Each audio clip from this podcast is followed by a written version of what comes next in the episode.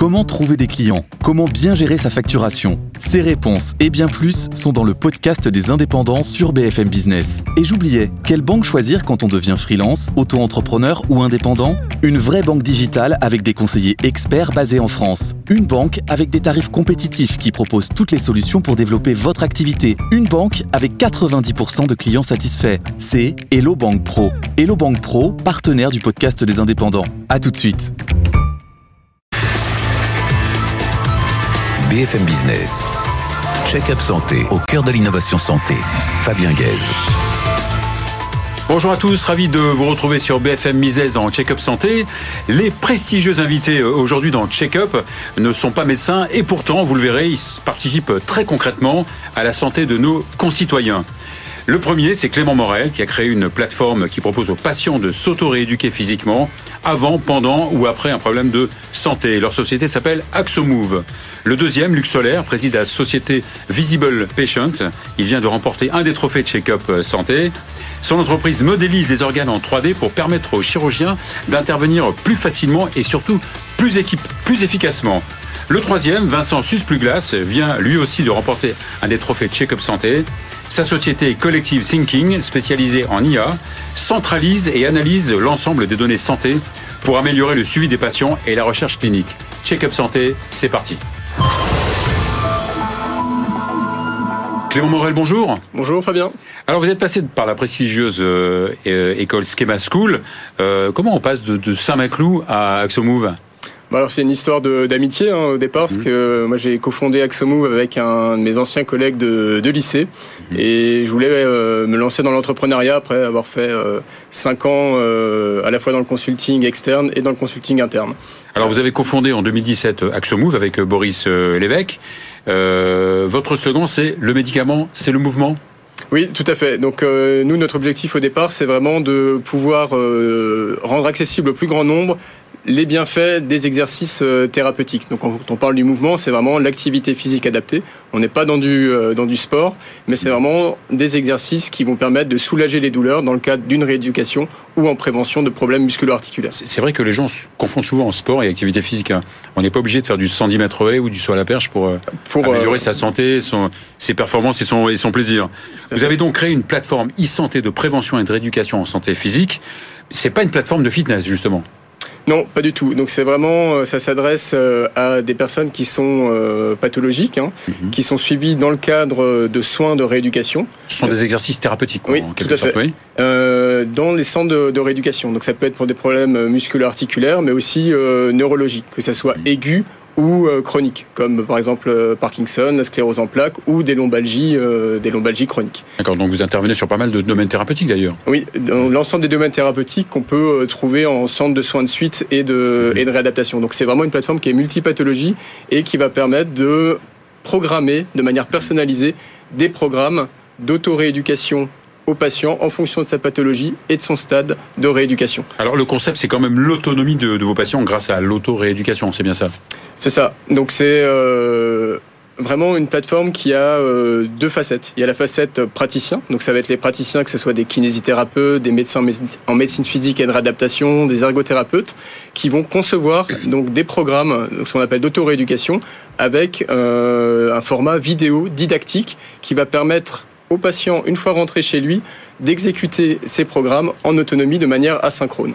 Et la particularité, c'est que le praticien peut suivre l'observance du patient à sa prescription d'exercice, à son traitement d'auto-rééducation. Il, le suit de quelle façon? Il a, il, a quelques critères qu'il va, va suivre? Oui, donc tout à fait. Il voit vraiment si le patient a été actif, est-ce qu'il allait jusqu'au bout de son programme ou mhm. pas. Donc vraiment le pourcentage d'observance de la réalisation de la séance d'exercice en autonomie. Mais il a aussi des indicateurs de difficulté euh, du programme. Si le patient euh, a une difficulté à réaliser un exercice, il peut l'indiquer à son praticien. Ou euh, si ça dépasse un certain niveau de douleur sur une échelle de 0 à 10, ça permet de générer une alerte pour le praticien. Et donc le praticien peut ajuster à distance le programme en fonction des problématiques du patient. Ce qui veut dire qu'il y a un système de messagerie dans votre, sur votre plateforme? Également, oui, il y a une messagerie patient-praticien qui permet de, de dialoguer entre, entre les deux et de renforcer finalement le lien entre soignants et soigner. vous pouvez aussi, c'est un autre service, hein, euh, faire ce qu'on appelle des séances de télé-réadaptation en, visio, c'est ça, non? Oui, donc ça c'est une autre brique technologique de Axomove euh, Therapy, hein, solution qui est, c'est ça, euh, qui permet de faire. On connaît tous la téléconsultation one to one avec mhm. un, un, thérapeute et un soignant. Là, la solution va permettre aussi de faire des séances d'exercice à plusieurs. Donc on va avoir un thérapeute, par exemple un enseignant en activité physique adaptée, qui va animer une séance d'exercice thérapeutique de groupe avec plusieurs patients qui sont, euh, qui sont à distance. Donc, donc, ça permet vraiment de, de proposer des prises en charge euh, innovantes. Interactif, vraiment interactif. Voilà, là on est vraiment pour le coup en, en temps réel. Alors vous êtes, euh, j'imagine que vous êtes présent dans des structures de, de soins, structures de, de, santé. Oui. Et aussi chez le patient. C'est ça. Donc euh, nous en fait on, on commercialise notre solution auprès d'établissements de santé, publics et privés plus particulièrement les centres de soins de suite et de réadaptation. Et derrière, on permet donc euh, aux patients d'être pris en charge à domicile. Et donc de maintenir le patient à domicile suite à une euh, sortie d'hospitalisation ou aussi en hôpital de jour. D'accord. Et donc, donc vous êtes très présent, j'imagine, dans, dans, toutes les structures de, de, santé, comme vous disiez. Vous en avez beaucoup déjà depuis 2017 Oui, aujourd'hui, on est présent dans une cinquantaine d'établissements euh, sur, toute, sur toute la France. Alors, vos, vos, vos services, vous, évidemment, vous voulez donner aux, aux praticiens, euh, aux, patients, je veux, je veux dire, et puis structures de santé, mais aussi, mm -hmm. vous avez aussi une autre action qu'on appelle peut-être AxoMove euh, prévention, c'est ça Pour les, ça. Les, les, assurances, pour les entreprises tout à fait. Donc ça, c'est une, une, seconde offre qu'on a qu'on a développée en, en 2020 euh, suite au suite au Covid notamment, qui est une offre de prévention. Donc c'est comme une clinique digitale qui permet euh, de prévenir les troubles musculo-squelettiques auprès de salariés d'entreprise ou auprès d'assurés, de compagnies d'assurance ou de mutuelles. Donc la différence avec le service euh, dont on vient de parler en centre de soins, là ça va s'adresser à des personnes qui ne sont pas pathologiques, on est en prévention primaire, secondaire, c'est-à-dire qu'on commence à avoir des douleurs mais on n'a pas encore basculé du côté pathologique mmh. et on a accès... Pour, pour définir le, la, la, différence entre prévention primaire et secondaire, prévention primaire c'est avant un accident, mmh. par exemple avant un infarctus, avant une, un accident aigu et prévention secondaire évidemment c'est après. C'est ça. Et, euh, et, donc par rapport à ça, on permet aussi un, un accompagnement par des kinésithérapeutes qui sont salariés d'Axomove. Donc on a une thérapie digitale de prévention des troubles musculo-squelettiques et un accompagnement humain par des professionnels de santé. C'est pas qu'une application, on a vraiment, euh, on a vraiment les deux et ça permet voilà de, de réduire le risque TMS en entreprise. Tout ça, c'est sur la même plateforme. Oui, tout à fait. Alors justement, il y a un business quand même euh, modèle. Euh, comment euh, gagnez-vous de, de l'argent alors, on est sur BFM Business. Oui, oui bien, ouais. bien, entendu. Euh, par rapport à ça, un, nous, on suit un business model B2B2C. Donc, oui. nos clients sont d'un côté les établissements de santé mmh. qui vont euh, payer un abonnement AxoMove pour avoir accès aux services pour leurs praticiens et leurs patients. Okay ça, c'est le premier euh, business model sur l'offre qu'on appelle nous AxoMove Thérapie. Et le deuxième business model, c'est AxoMove Self-Care ou AxoMove Prévention, ouais. où là, on vend un abonnement, soit à euh, l'entreprise, directement, à l'entreprise, où on a aussi des assureurs qui incluent dans leur contrat d'assurance directement le service AxoMove au bénéfice de, leur, euh, de leurs assurés. Très bien, merci beaucoup Clément Morel, merci euh, patron de AxoMove. On va à présent accueillir euh, Luc Solaire, président de Visible Patient. BFM Business, check-up santé, au cœur de l'innovation santé. Luc Solaire, bonjour. Bonjour. Vous êtes euh, le président de Visible Patient. Vous avez, on peut dire, un parcours assez extraordinaire. Vous êtes quasiment, je crois, le seul non-médecin à être membre de l'Académie française de chirurgie. Alors, je pense pas être le seul, mais c'est vrai ah, que quand même, avec mon diplôme, chirurgien quand même pour faire partie de, de l'Académie de chirurgie depuis longtemps, non? Euh, depuis 2019. Ah oui, d'accord. Pour, pour service rendu, c'est ça, au monde de la, de la ah, chirurgie? Pour, pour l'ensemble des On publications scientifiques et, et, tous les travaux qu'on a pu réaliser. Alors vous avez, vous avez été effectivement directeur scientifique de, de l'IHU de, de, Strasbourg, qui est l'Institut de chirurgie euh, qui est par l'image, hein, euh, euh, directeur scientifique de l'IRCAD aussi, pendant de, de, nombreuses années. Tout d'abord, bravo pour votre trophée euh, Check-up Santé, Merci. la dernière amplement mérité. Donc vous êtes le premier laboratoire en ligne de modélisation 3D d'image médicale, c'est ça? Tout à fait. Et vous êtes déjà présent dans 22 pays?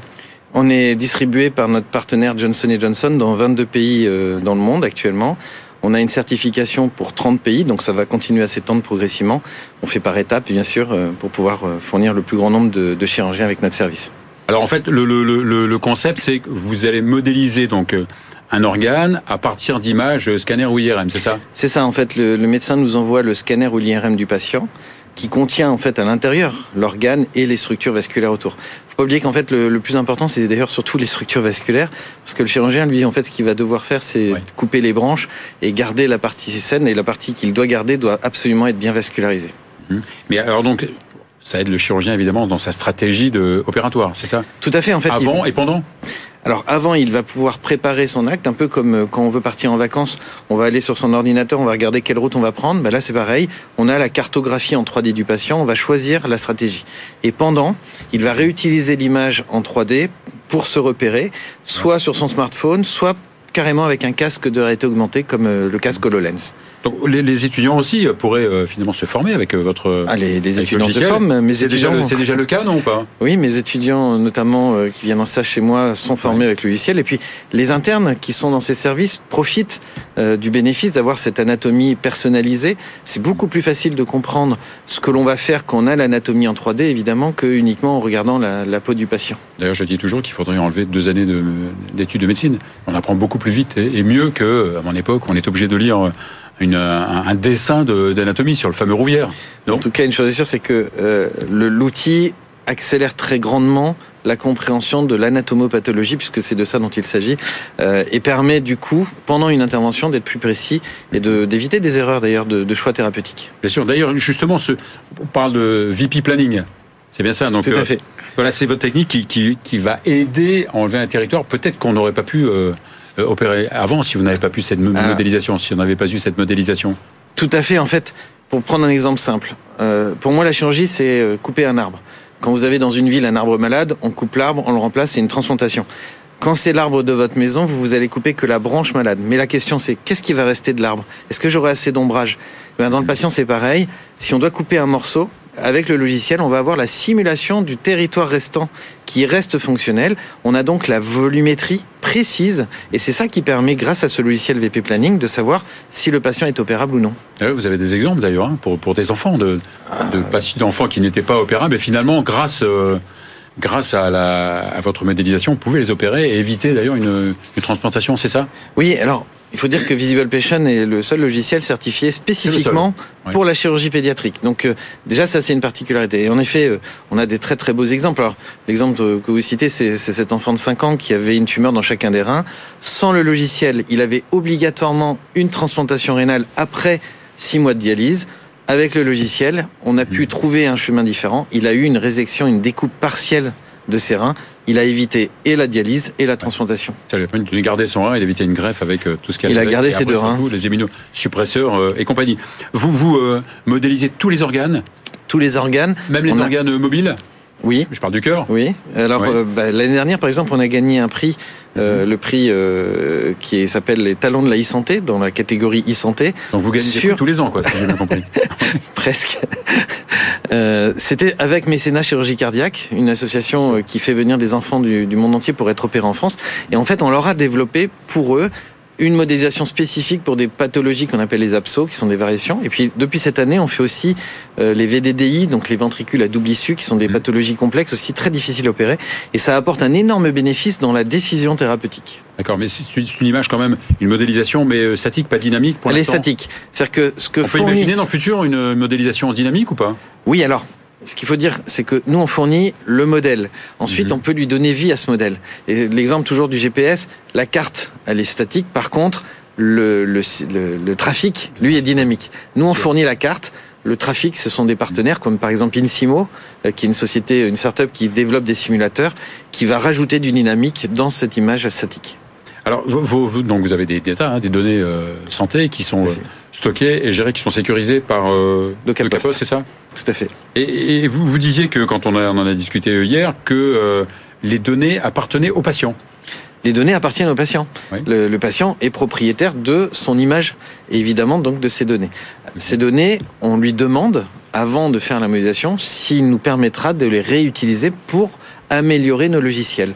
Et donc, euh, plus de 75% des patients valident euh, cet usage, sachant que ces données sont anonymisées pour, de façon à faire, euh, à faire en sorte que les, pourquoi il y ait pas de- 25% de refusent. Bon, bah les ça, impénétrables de, de l'être humain. Donc c'est un vrai dispositif médical. C'est un dispositif médical de classe 2A qui est certifié dans 30 pays dans le monde. Ça aussi, c'est pas simple hein, d'obtenir des certifications dans tous les pays comme oui, ça. Avec les réglementations euh, différentes. oui, euh, qui varient énormément. Alors en Europe, on a une réglementation pour toute l'Europe, mais même en Europe, il faut savoir que quand vous avez un marquage pour l'Europe, ça ne veut pas dire pour autant que vous avez le droit d'utiliser le logiciel. Par exemple, si le logiciel n'est pas traduit en français, on n'a pas le droit de l'utiliser en France. D'accord. Donc, donc c'est compliqué. Il marche dans plusieurs langues ou ah, il, est, il est disponible dans plus de 22 langues aujourd'hui. D'accord, puisqu'il y a 22 pays, 22 langues peut-être Quasiment, en fait. Même peut-être plus pour la Suisse, la Belgique. La Suisse a trois langues. Pardon La Suisse a trois la langues. La Suisse a trois langues, c'est vrai. donc, votre, votre business model, alors c'est quoi? C'est de, de c'est un forfait? C'est vous travaillez donc avec des structures, avec des chirurgiens, avec. Euh... Alors, Déjà, on a un partenariat avec Johnson Johnson, c'est eux qui distribuent. Et le modèle, c'est on vend en fait à l'acte la modélisation 3D. C'est une analyse comme une analyse de sang qui est fournie et on paye à l'acte. Et ensuite, on peut, euh, grâce qui à paye, notre partenaire, c'est le chirurgien qui, c'est l'hôpital, c'est l'hôpital, c'est l'hôpital qui paye, sauf si le patient est couvert par son assurance ou sa mutuelle santé, puisqu'on a signé avec pas mal d'assureurs et de mutuelles santé une couverture à 100% pour pour leurs pour leur pardon leurs clients et de ce fait pour eux ben, en fait c'est pris en charge par leurs assurances directement. Ah oui, vu le bénéfice et vu les économies en fait. Les Donc, économies ça, sont que, très que importantes. Ça génère quand euh, le, le, le post-opératoire est plus rapide, le, le, traitement est plus efficace, non l'acte est plus efficace. Alors on gagne entre au minimum une demi-heure de temps opératoire. On gagne très souvent sur un retour plus rapide à la maison. On gagne aussi sur moins de complications post-opératoires. Ça fait combien de, depuis euh, depuis six ans combien de modélisation oh, Depuis six ans plus de 20 000. Après 20 000. Euh, oui plus de 20 000. Mmh. Euh, et on ne fait qu'augmenter en fait. Hein. Mmh. Sur le premier trimestre par exemple les chiffres du premier trimestre c'est plus 100, 120% par rapport aux chiffres du premier trimestre de l'année dernière. Donc ça ne fait que croître. Oui, et, et le, le, le, les progrès en, en, IA, en intelligence artificielle, vous aident? Est-ce que, est que, ça vous aide pour améliorer Alors ça, c'est le cœur de notre, de notre modèle ouais. économique. C'est que plus on a de données, plus on enseigne à nos, à nos, algorithmes à travailler. On a 28 brevets hein, en algorithmes d'intelligence artificielle. Et aujourd'hui, oui, on, on, gagne un temps fou. On a fait des tests il y a deux semaines. On arrive maintenant à, en seulement 2 minutes 30 avec les dernières cartes ouais. spécialisées à faire des reconstructions 3D. Ce, ce qu'on faisait en 4 heures avant. Ah oui, d'accord. Donc c'est un gain énorme. Eh bien bravo, donc trophée bien mérité. Merci beaucoup euh, Luxelaire. On va à présent accueillir euh, Vincent Suspluglas, CEO de Collective Thinking. BFM Business. Check-up santé au cœur de l'innovation santé. Vincent Suplugas, bonjour. Bonjour. Bienvenue Bien. dans Check-up santé et surtout bravo pour votre trophée de Check-up santé la semaine dernière. Merci à vous. Mérité, mais j'ai quand même insisté avec le jury, j'ai même payé, j'ai envoyé un chèque pour qui, pour qui vous... Donc vous êtes passé par de, des petites écoles quand même, hein. vous avez fait Polytechnique, vous avez fait l'ENSAE, vous êtes baladé dans quelques ministères, euh, je crois, d'économie, non? De l'économie? Exactement. Exactement. Et vous dirigez donc euh, Collective Thinking depuis euh, 2013. Euh, Collective Thinking, en gros, c'est l'analyse de la pensée collective. oui. Alors ça, c'est le point de Beau départ de Collective Thinking. Oui. Voilà. Donc effectivement, il y a deux Collective Thinking. Il y a une première start-up, en gros, qui est ma première aventure entrepreneuriale. Française, sur... euh, Tout à fait. Souligne. Oui. Française et qui consistait à analyser la, la, pensée collective, donc la somme des, des opinions, des expressions de pensée, Mhm. mm -hmm. grâce à des algorithmes. Et donc ça, ça a duré en gros jusqu'en 2016. Et donc le Collective Thinking d'aujourd'hui, qui est vraiment dédié à la santé, ouais. c'est vraiment 2016. Voilà.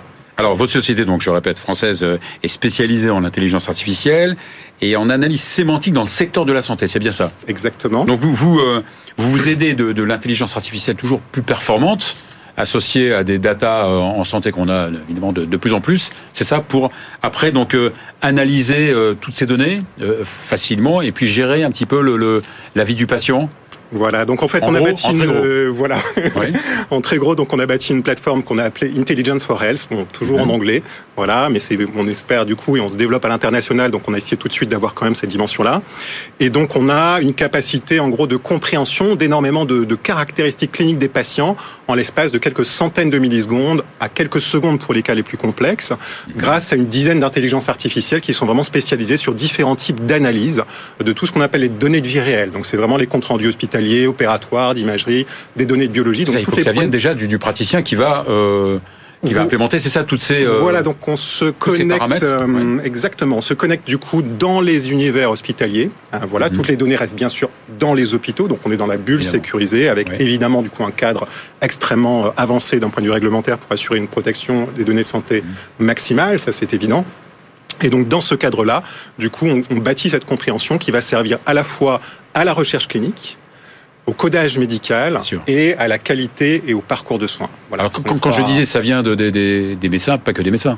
non, voilà. ça peut être le labo, ça peut être. Exactement, exactement. Donc il y a effectivement des infirmiers. Alors c'est aussi un des challenges. euh, Mhm. euh, tous ces gens-là ont très peu de temps et donc ils vont marquer juste avec quelques abréviations, euh, voilà, euh, ESC pour dire que le patient, euh, voilà, avait un, un bras avec quelques nécroses, etc. Enfin, il y a énormément de jargon dans cet univers et c'est forcément un challenge technologique supplémentaire. D'accord. Donc avant de parler de recherche clinique, donc tout ça, ça va permettre donc à votre à vos algorithmes euh, de sortir des choses concrètes qui vont aider euh, le, le- praticien. C'est bien ça. Et évidemment le, le patient. Exactement. Donc exactement. Donc dans le un exemple concret. Alors, un exemple concret. Euh, par exemple, sur la sur la recherche, on va, on va avoir un projet donc euh, sur le sur le cancer du poumon, par exemple, Mhm. et on va être capable du coup d'identifier tout un ensemble de caractéristiques patients qui vont permettre du coup d'inclure des patients dans des essais cliniques. Donc l'enjeu aujourd'hui, c'est qu'on a, quand on regarde, 55% des essais cliniques qui sont arrêtés, non pas parce que le médicament n'est pas suffisamment efficace ou parce qu'il aurait des effets indésirables, ça, ça ne représente que 26% des causes d'arrêt d'essais cliniques, mais uniquement parce qu'en fait, on ne parvient pas à inclure suffisamment de patients. Donc ça, il y a un enjeu qui est humainement Parce qu'il y a eu toujours, il y a toujours Colossal. des carcans réglementaires aussi. euh, il y a des carcans Oui. réglementaires, euh, mais qui, ont freinent du coup, même, oui, qui freinent, qui Mhm. freinent, mais qui effectivement permettent aussi de protéger voilà la, la- la confidentialité des données. Donc euh, voilà, c'est comme ça. Effectivement, on peut se dire, dans certains côtés, c'est un débat qui est assez délicat parce que d'un côté, on a l'impression qu'on pourrait sauver plus de vies, forcément, euh, si on avait cette possibilité d'aller plus vite. Mais en même temps, il y a un cadre qui doit être respecté. Et donc, je crois que le, voilà, le, le- de toute façon, la CNIL travaille beaucoup sur des, des méthodologies de référence qui permettront et qui permettent déjà de concilier ces deux enjeux. Mais voilà, il y a en tout cas un très très bel enjeu. Nous qui nous motive vraiment au quotidien, qui est de voilà de, de répondre concrètement à cette euh, un petit peu cette frustration, voilà Ouais. cette Il y a aussi frustration, un ce côté gâchis. prédictif, non aussi ou pas? Il y a un côté prédictif à Tout partir des, des données que vous analysez, que vous euh, ressortez, oui, Oui, tout à sur fait. des pathologies. Alors la deuxième voie, c'est euh, le, le deuxième axe, c'est la recherche clinique. C'est bien ça. Exactement. déjà parlé, mais Exactement. Donc deuxième axe sur la recherche clinique. Donc le premier, effectivement, donc il y a un âge sur le sur le codage médical, donc où Oui. on va euh, effectivement identifier automatiquement tout un ensemble de pathologies pour les patients euh, et du coup redonner du temps à la médecine parce qu'on va Mhm. automatiser un travail qui doit être fait. Euh, et de l'autre, effectivement, la recherche clinique qui est vraiment, on a plusieurs enjeux sur ce sujet. Il y a le sujet prédictif dont vous parliez, hein, c'est comment est-ce qu'on va améliorer l'identification de facteurs explicatifs. Il y a le volet inclusion dans les essais cliniques qui nous motive particulièrement parce que du coup il y a des équipes dans le monde entier qui vont se mobiliser pour développer des nouveaux traitements, sauver des vies, des millions de vies hein, souvent hein, sur des traitements contre le cancer par exemple.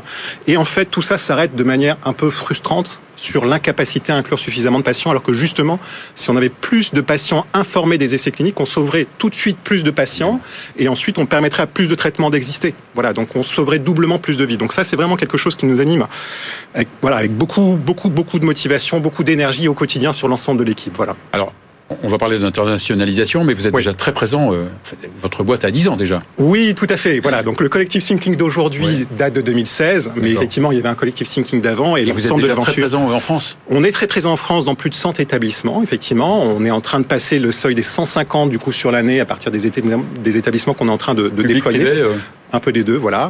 Et on est déjà présent en Suisse également Mhm. et en Allemagne. Voilà. d'accord. Et donc euh, l'avenir de votre société, c'est évidemment l'internationalisation, non? Puisque Oui, tout à fait. Clinique, euh, elle peut être internationale. Voilà, effectivement, sur le, sur le, sur le volet recherche clinique, c'est toujours un, un- un plus, bien qu'il y ait déjà des projets qui puissent avoir vraiment un sens au niveau national.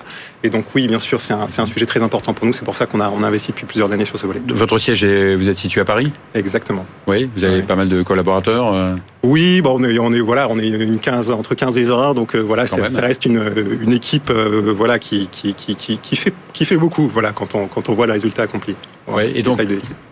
Est-ce que là aussi, on, a beaucoup parlé hein, aujourd'hui d'intelligence artificielle. Mhm. Donc vous, évidemment, c'est votre, euh, c'est votre euh, substrat. Et, Mhm. évidemment, vous, vous sentez co- comment vous voyez l'avenir euh, très rapidement? Alors, sur l'intelligence artificielle, je pense qu'en santé, il y a une rupture qui est vraiment à tous les niveaux de la santé. C'est-à-dire que quand on regarde la recherche, euh, toutes, les, toutes les étapes de la recherche sont en cours de, de, de, de changement rapide. On, va, on identifie au tout début de la recherche fondamentale des molécules qui ont beaucoup plus de probabilité d'impact. Ensuite, on va réaliser, comme nous on se positionne là-dessus, sur des essais cliniques de manière beaucoup plus rapide et, et, efficace. Donc toute la recherche, on va avoir concrètement beaucoup plus de traitements, beaucoup plus de molécules, beaucoup plus d'innovations qui vont concrètement arriver dans les 10, 20, 30 prochaines années grâce aux algorithmes. Et ensuite, il y a tout l'aspect clinique qui est aussi essentiel. Donc effectivement, vous aviez demandé si on travaillait aussi sur le prédictif. Donc il y a tout ce qui est médecine personnalisée, prédictive, préventive, et on travaille sur ce sujet dans deux aires thérapeutiques que sont les traumas crâniens et l'oncologie. Et là, on a vraiment une capacité à améliorer du coup les diagnostics, à essayer d'identifier plus tôt les choses et aller vers des diagnostics plus, plus personnalisés, voilà, en assistance bien sûr des médecins. Et toujours dans l'intérêt du patient. Oui, voilà, voilà, voilà. Merci, merci beaucoup Vincent Suspugas. Voilà, tout à fait. C'est la fin de cette émission. On se retrouve euh, la semaine prochaine.